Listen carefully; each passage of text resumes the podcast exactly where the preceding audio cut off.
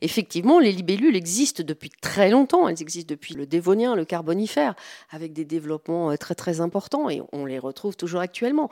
Mais dire que ce sont les mêmes espèces, non. C'est un groupe qui effectivement est panchronique, qui existe depuis très très longtemps. Mais on ne peut pas parler d'espèces panchroniques. Ce ne sont pas les mêmes espèces, elles ont évolué au cours du temps.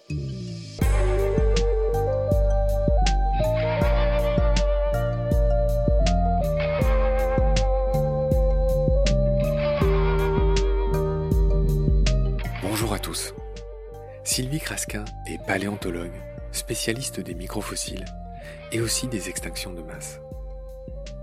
Cette nouvelle série raconte les cinq pires extinctions de masse de l'histoire du monde. Vous avez peut-être entendu dire que nous serions actuellement dans la sixième extinction de masse, dans ce fameux Anthropocène où l'homme a changé le climat.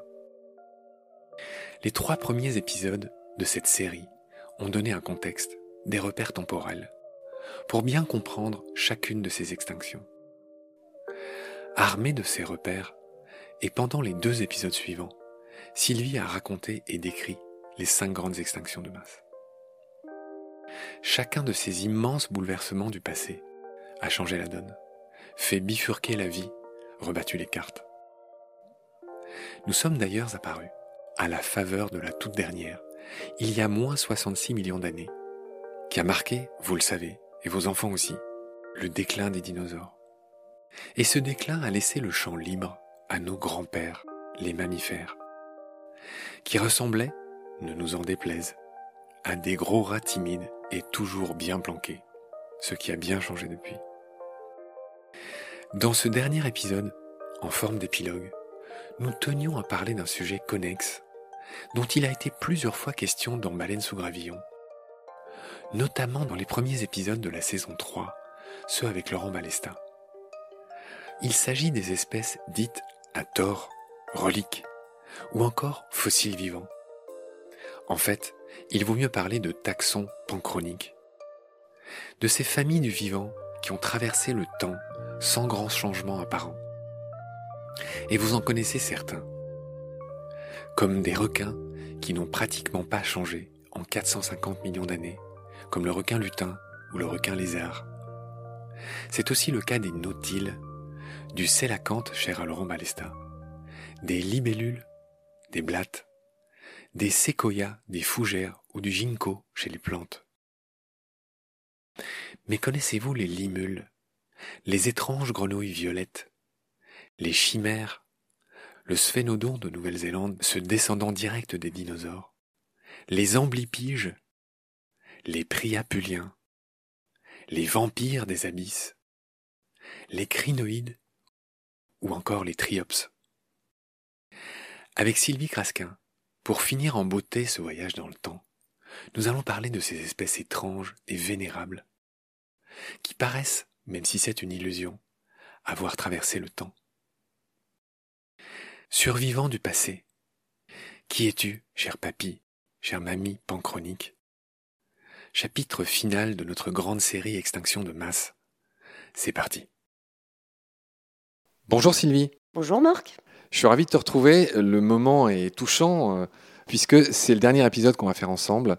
Tu as eu la gentillesse de venir pour nous expliquer ce qu'étaient les grandes extinctions de masse. Auparavant, on a passé beaucoup de temps à essayer d'expliquer la division des temps géologiques, euh, leur logique, les espèces de grandes frontières, les grandes étapes de la vie. Tout ça, on l'a vu avec toi. Donc merci beaucoup pour ça. Aujourd'hui, je voulais finir en évoquant un mot que j'ai appris en travaillant euh, autour des épisodes de Laurent Balesta sur le sélacanthe, qui est le mot d'espèce panchronique. Bon, chronique, on reconnaît qu'il y a une notion de temps, et de pan, ça veut dire tout. Donc c'est une espèce euh, qui, en apparence, aurait subsisté pendant des temps très longs. Sylvie, peut-être en préambule de cet épisode, est-ce que tu peux me définir scientifiquement ce qu'on entend par espèce panchronique et me donner quelques exemples euh, sur lesquels on va tous revenir? Alors, effectivement, on parle d'espèces panchroniques, mais je voudrais tout de suite dire que ce n'est pas possible que ce soit une espèce panchronique. On devrait parler de taxon. Quelle est la différence entre une espèce et un taxon? Une espèce, c'est vraiment un niveau de la systématique. Le dernier, en l'occurrence. Par exemple, Homo sapiens, le genre c'est Homo et sapiens c'est l'espèce. Dans le genre Homo, tu peux avoir l'Homo erectus, tu peux avoir euh, d'autres, mais sapiens c'est une seule espèce. C'est vraiment La définition de l'espèce, comme on en a déjà parlé dans d'autres épisodes, il faut que les spécimens, les individus puissent être interreproductifs. Mhm. D'accord? Donc ici, quelque chose de panchronique, c'est-à-dire quelque chose qui va durer vraiment sur un temps très très long. La durée moyenne d'une espèce, c'est 4,8 millions d'années dans les temps géologiques. Ah. Dans les temps actuels, il y a des espèces qui ont une durée de vie beaucoup plus courte. Donc parler d'espèces panchroniques, déjà, il y a un petit anachronisme. Donc je vais me permettre de parler de taxon panchronique. C'est ça que je voulais que tu précises. Un taxon, c'est-à-dire tout ce qu'il y a au-dessus de l'espèce, c'est-à-dire le genre, la famille. Ça peut être n'importe quoi. Quand tu dis taxon, ça peut être une famille, ça peut être un groupe de deux familles, c'est c'est pas un niveau systématique. Les gens qui nous écoutent ne sont pas des experts en systématique et donc c'est juste pour rappeler que le règne animal est rangé dans une grande armoire avec plein de petits tiroirs et que voilà, moi ce que j'ai retenu l'expression c'est recfog, c'est-à-dire ça commence par un règne, c'est-à-dire euh, animal, végétal, ensuite tu as les histoires d'embranchement, par exemple les arthropodes, c'est un embranchement, c'est ce qu'on appelle la systématique, à déterminer ce qu'on appelle des taxons. Chaque taxon, c'est une subdivision de cette grande armoire. Et puis ce qu'il faut savoir, c'est que dans chaque tiroir, tu as des sous-tiroirs. Et donc les principaux euh, tiroirs sont... La première subdivision, c'est le règne, c'est-à-dire la division par exemple entre animal et végétal. Jusque-là, on a envie de dire tout va bien. Ensuite, il y a des histoires d'embranchement. Et les sept règnes du vivant se composent de 96 embranchements ou phylum, c'est un mot que tu as employé plusieurs fois dans nos épisodes, avec par exemple, le nôtre, pour donner un, exemple précis, nous, on fait partie de l'embranchement des cordées. Ça s'écrit chordé. Et donc, ça a trait à cette espèce de colonne vertébrale, de colonne vertébrale et de système nerveux, finalement. L'embranchement des moules, pour donner un autre exemple, c'est celui des mollusques. Juste pour que les gens se figurent un peu ce que sont toutes ces choses. Le C, c'est pour la classe. Et donc les sept règnes, on a dit que c'était 96 embranchements, qui se subdivisent en 352 classes. Et par exemple, c'est là que les animaux sont divisés en mammifères, en oiseaux, en reptiles. Donc mammifères, oiseaux, reptiles, ce sont des classes, à chaque fois que vous entendez ce mot. Et ces fameux sept règnes, toujours, se divisent ensuite, après la classe, c'est une histoire d'ordre. Et des ordres, il y en a 1468. Et l'ordre, en général, c'est là que ça s'intéresse à la forme. Par exemple, les différents ordres de la classe des mammifères sont les carnivores ou les rongeurs, par exemple, dont on voit bien qu'ils n'ont pas tout à fait les mêmes formes. Donc si on reprend notre exemple de l'homme, Sylvie, L'Homo sapiens, nous, nous faisons partie de l'embranchement des cordées, c'est-à-dire des organismes qui ont une colonne vertébrale et un système euh, central.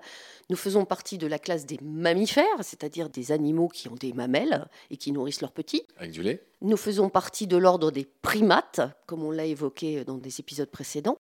Nous faisons partie de la famille des hominidés et nous appartenons au genre Homo et à l'espèce Homo sapiens.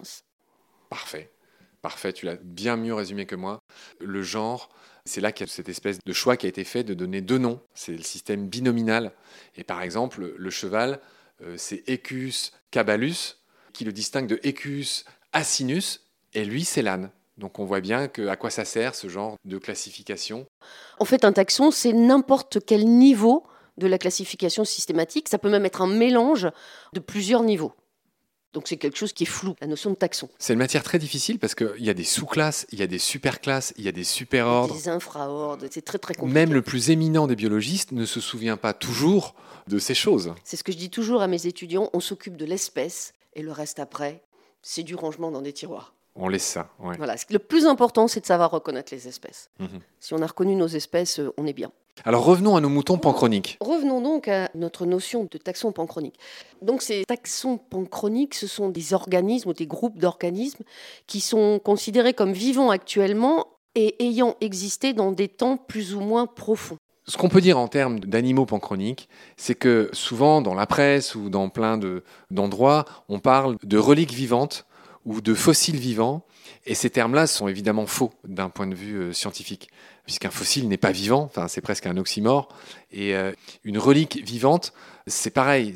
Par exemple, si on reprend le cas du sélacanthe qu'on avait abordé avec euh, Laurent Balesta, le sélacanthe, c'est pas l'espèce qui est panchronique, tu l'as très bien dit tout à l'heure, c'est la forme, c'est-à-dire que ses lointains cousins lui ressemblaient presque comme deux gouttes d'eau. C'est ça, Sylvie Voilà, c'est exactement ça. En fait, quand on parle de taxon panchronique, il faudrait plutôt dire un groupe avec convergence morphologique ou avec unité morphologique. Mais en aucun cas, ce ne sont vraiment le même groupe, le même taxon qui existe depuis euh, la nuit des temps. Alors tant qu'on y est, on va faire la chasse à ces expressions qui sont un peu fausses, hein, qui m'est arrivé moi-même d'employer. Hein. je suis le premier. On le fait tous. Hein. Par facilité ou par méconnaissance. Encore une fois, je suis pas un expert. Il y a une autre expression qu'il faut bannir bah, dans le cadre des espèces panchroniques, c'est la notion d'espèce relique, qui a une toute autre signification ce qu'ils appellent un taxon relique, en fait, c'est un taxon endémique.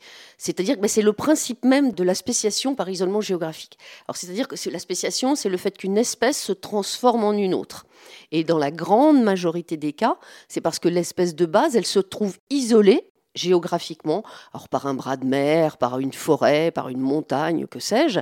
Et donc, un petit groupe de spécimens qui appartiennent à une espèce qui se trouve isolé de la population principale. Et donc, étant isolés, les croisements euh, génétiques vont se faire de façon euh, différente, et donc on va avoir une espèce nouvelle qui va être différente de l'espèce originelle. Donc c'est le principe de la spéciation. Alors cette notion d'espèce relique, oui, effectivement, on peut trouver dans certaines régions isolées des espèces avec une aire très limitée, qui était beaucoup plus importante auparavant, qui s'est réduite comme peau de chagrin. Absolument. Et c'est ça qu'on appelle une espèce relique. Et à mon avis, ce terme n'a pas lieu d'être. Pourquoi? C'est mon point de vue. Bah, J'allais dire, c'est une espèce, c'est l'évolution euh, des espèces euh, en tant que telle. Ouais. Après, on peut... mais, en tout cas, en biologie, c'est un terme consacré, enfin, qui existe et qui désigne ces espèces qui ont eu une aire de répartition énorme et puis qui sont euh, du coup cantonnées à une toute petite zone. Et donc, c'est moins une notion de temps qu'une notion d'espace finalement. Je pense. Euh, une espèce relique. Donc ça, c'était un petit distinguo qu'on voulait faire pour ceux qui sont un peu puristes. Et on va revenir, si tu veux bien, à nos espèces panchroniques. Et on va parler euh, des plus célèbres d'entre elles pour finir cet épisode. Alors, Sylvie, en matière d'espèces panchroniques, il y a des stars, hein, il y en a beaucoup, mais, il y en a certaines qui sont plus connues que d'autres. Alors, on a déjà énormément parlé du célacanthe dans les épisodes avec Laurent Balesta. Je renvoie celles et ceux qui nous écoutent à ces épisodes. Mais peut-être que toi, tu pourrais nous parler de la limule ou du nautile, au choix, qui sont deux autres espèces marines oui, alors les nautiles, on pourrait dire que c'est un taxon panchronique si on essaie de faire la liaison avec les ammonites au secondaire et aux ammonoïdés dans le primaire. Mais en fait, il n'y a aucune unité systématique, aucune unité génétique entre ces groupes. J'allais dire, un nautile actuel n'a absolument rien à voir avec euh, les ammonites euh, qui ont vécu euh, au Mésozoïque. Donc en fait, ça fait plutôt un gros fourre-tout avec des formes similaires. Ouais, ils se ressemblent en fait. C'est ça. C'est-à-dire que le nautile fait partie des très rares céphalopodes, je crois qu'il n'y a que lui et le fameux argonaute, sur lesquels une coquille subsiste. Tous les autres l'ont perdu. C'est ça. il y a, je crois, quatre espèces de nautiles actuellement. Mais c'est ça, c'est une convergence de formes, une homologie de formes. Après, la limule, c'est pareil. Euh, il y a la limule qui existe actuellement, mais celle qui existait dans les temps beaucoup plus anciens, on n'a absolument aucune preuve. Et je suis même persuadée que ce ne sont pas les mêmes, les mêmes groupes, les mêmes espèces. Donc en fait, c'est vraiment une convergence, une convergence de formes. Alors la limule, elle me plaît beaucoup. Le, nautile, on a beaucoup parlé sur le site de Baleine sous Gravillon. Euh, j'invite celles et ceux que ça intéresse à aller voir. La limule, horseshoe crab en anglais, le, crabe fer à cheval, a le sang bleu. Le sang de la limule est célèbre. Il a un énorme usage dans la communauté médicale, puisque la limule, euh, c'est assez primitif, mais son système immunitaire fonctionne sur la base de la coagulation de son sang sur les éléments étrangers. Voilà. Et donc, on extrait des limules qu'on capture pour ça, il y en a beaucoup qui en meurent et c'est un problème. On extrait un, lisa de limule qui s'appelle le LAL, LAL, pour détecter des bactéries et des toxines. Et ça, c'est utilisé, ces enzymes hein, qui viennent du sang de limule sont utilisées jusque dans la Station spatiale internationale, on fait un petit coucou à Thomas Pesquet au passage, pour tester la présence de bactéries ou de champignons indésirables. Donc tu vois, le sang de limule a cette espèce de rôle dans la science euh, très particulier qui font qu'elles sont massivement capturées et donc, on essaye de prélever leur sang et de les relâcher après, mais euh, apparemment, apparemment, il y a au moins un tiers qui ne survit pas à ça. Voilà, bref, pardonne-moi, j'ai encore fait une incursion dans la limule. Il n'y a pas de souci. Est-ce que tu voulais nous mentionner d'autres espèces panchroniques célèbres? Alors, elles ne sont pas célèbres, mais dans le groupe que j'étudie, il y a des formes de carapaces de, ces petites, de mes petits microcostacés qui sont absolument identiques depuis le Dévonien jusqu'à l'actuel. Mais les formes extérieures de la coquille sont absolument les mêmes. Alors par contre, on voit que les variations d'espèces et de génomes changent extrêmement vite. Donc en fait, on fait des grands groupes, on considère euh, les formes comme étant panchroniques, mais en fait, ce n'est pas du tout, du tout euh, les, mêmes espèces et les mêmes groupes. Donc c'est vraiment une convergence de formes. Ça peut être une adaptation à un environnement. À partir du moment où la forme est bien adaptée au l'environnement dans lequel il vit, ben, il n'y a aucune raison de changer de forme, même si génétiquement il y a des modifications, forcément, puisqu'il y a les croisements, il y a la reproduction. Donc c'est évident que le génome change, mais la forme extérieure peut rester très longtemps. Ouais. Sylvie, il y a un autre animal, euh, je dirais célèbre, mais bon, euh, il est célèbre que pour moi peut-être. C'est le sphénodon lateria qui vit mhm. en Nouvelle-Zélande, qui ressemble à une sorte d'iguane. Tout à fait. Il paye pas trop de mine, mais c'est aussi une espèce panchronique. Quand on voit effectivement la, morphologie extérieure de ce sphénodon ou par exemple des varans de Komodo, effectivement ça ressemble très fort aux reptiles que l'on peut observer euh, au cours du Mésozoïque. Mais je suis intimement persuadée que ça ne peut pas être les mêmes espèces. Ça peut effectivement appartenir à un même groupe qui varie peu et qui évolue peu en fonction de la morphologie, mais qui n'en aucun cas ne peuvent avoir les mêmes gémeaux. Donc on ne peut pas parler d'espèces panchroniques comme on l'a dit au début. Donc notre Tuatera ou Ateria ou Ateri ou Sphénodon, c'est un genre de rhincocéphale, c'est son nom euh, savant, ce qu'on appelle les sphénodons. Et les sphénodons, ils étaient florissants il y a 200 millions d'années. Et donc, il, est très proche de ses ancêtres, encore une fois, du point de vue juste de la forme. Hein. L'espèce est différente, elle a, elle a évolué. Et Parmi les caractéristiques euh, qui en font euh, bah, cette espèce panchronique, il a un troisième œil pinéal, euh, ce qui correspond chez les humains à cette glande pinéale qui est en gros un organe photosensible qu'ont certains animaux et qui réagit finalement à l'ensoleillement et qui induit des changements dans le corps, par exemple changement des couleurs des poils, que sais-je. Je crois que c'est lié à cette glande pinéale. Et donc les, les ils ont ça. Donc voilà, il vit en Nouvelle-Zélande. C'est vraiment un trésor, il n'y en a plus beaucoup. Ils ont beaucoup souffert euh, des espèces invasives que sont notamment les chats. Voilà ce qu'on pouvait dire sur notre ami l'atérie ou le sphénodon. Qu'est-ce que tu avais noté d'autre comme espèce panchronique? Alors là, je pense qu'il faut aussi parler des végétaux, puisque là, c'est vraiment euh, exceptionnel. Alors par exemple, comme euh, espèce végétale taxon végétal qui existe depuis fort longtemps. Alors après, je ne sais pas si c'est vraiment des mêmes espèces. Donc on peut parler du séquoia, par exemple en fait, c'est un séquoia qui existe euh, en Chine et qui existerait depuis le Pléistocène. Alors là, par contre, je n'ai pas les données pour savoir si c'est vraiment la même espèce. Les premiers représentants seraient du Pléistocène, c'est-à-dire il y a moins 5 millions d'années. Donc c'est vraiment euh, énorme. juste pour la petite histoire, il y en a un dans le jardin alpin, au muséum. On peut parler aussi du ginkgo biloba, qu'on appelle aussi l'arbre aux 40 écus. Le ginkgo biloba, c'est le seul représentant actuelle de la famille des Ginkgoaceae. Ça, c'est le dernier représentant d'une famille. Donc, effectivement, si on parle de l'ensemble de la famille qu'on connaissait euh, beaucoup plus tôt, on pourrait parler d'un taxon panchronique. Mais il y a quand même une évolution. Ce pas les mêmes espèces, ce pas les mêmes genres. Oui, alors le ginkgo, c'est un arbre mondialement célèbre. C'est le seul arbre qui aurait résisté à la bombe atomique euh, après euh, Hiroshima. Il y en a un célèbre au Japon de cet arbre aux 40 écus, aux abricots d'argent, c'est son autre nom qu'on trouve aussi en Chine. Les ginkgoales euh, sont apparus au Permien, il y a plus de 270 millions d'années. Ils ont prospéré dans le monde, il y en avait beaucoup jusqu'au Mésozoïque, fameuse ère secondaire, et donc au Jurassique. Et à la période des glaciations, il a commencé à disparaître, et le ginkgo biloba dont tu as parlé, c'est le seul qui est demeuré. Il y a aussi les blattes et les libellules, les odonates. Les blattes et les cafards, dont on va parler avec ton ami Philippe Grancola, que j'ai invité, qui a la gentillesse d'accepter. Donc on va bientôt enregistrer les émissions sur les blattes et les cafards avec lui, je, m'en réjouis d'avance.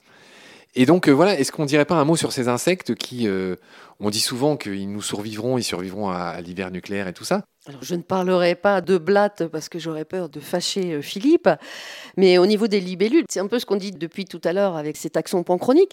Effectivement, les libellules existent depuis très longtemps. Elles existent depuis le, Dévonien, le Carbonifère, avec des développements euh, très très importants et on les retrouve toujours actuellement. Mais dire que ce sont les mêmes espèces, non. C'est un groupe, c'est un embranchement qui effectivement est panchronique, qui existe depuis très très longtemps.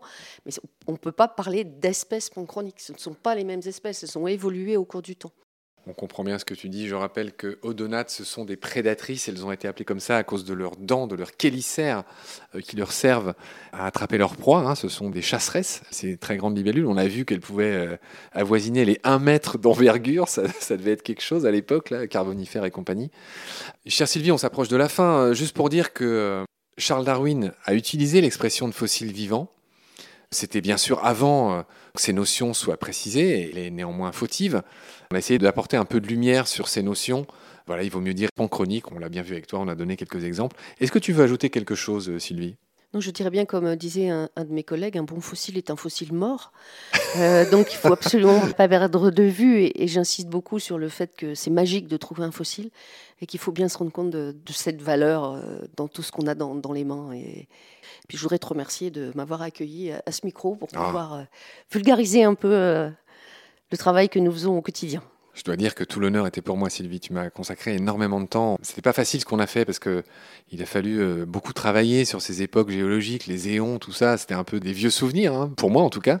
On espère avoir apporté quelques éléments euh, que les gens vont retenir, que celles et ceux qui nous écoutent, sur ces histoires de grande extinction du Permien, moins 252, cet événement incroyable. Petite subtilité, euh, tu vois, sur les espèces panchroniques. Ben, merci de nous avoir vraiment éclairé là-dessus. Tu as été très courageuse. Est-ce qu'on finirait pas sur une petite expression euh, ch'ti? Oh bah Biloute, là je sais pas trop quoi te dire, hein, mais euh, merci en tout cas, hein, j'étais vraiment contente d'être là avec toi. Ah bah moi aussi Sylvie. merci beaucoup Marc. À très vite. Au revoir Sylvie. Au revoir Marc.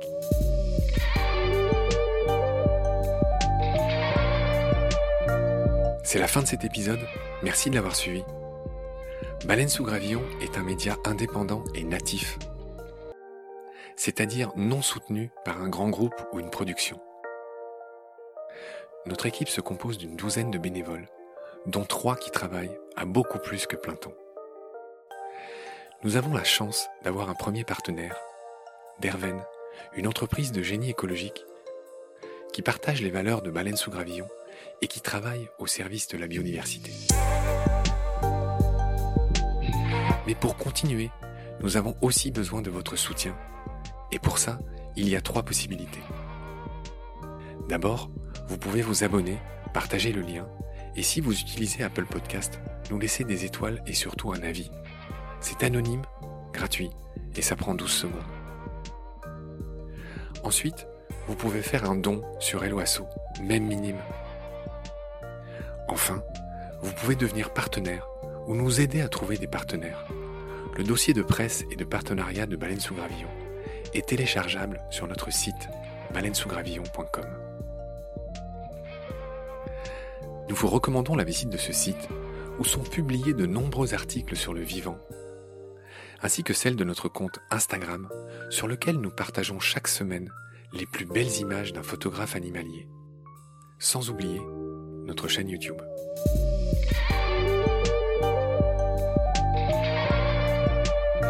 Nous vous recommandons aussi de jeter une oreille sur les trois petits frères, trois nouveaux podcasts de Baleine sous Gravillon. Nomen, qui raconte l'origine des noms d'animaux et d'arbres. Combat, qui donne la parole aux défenseurs du vivant.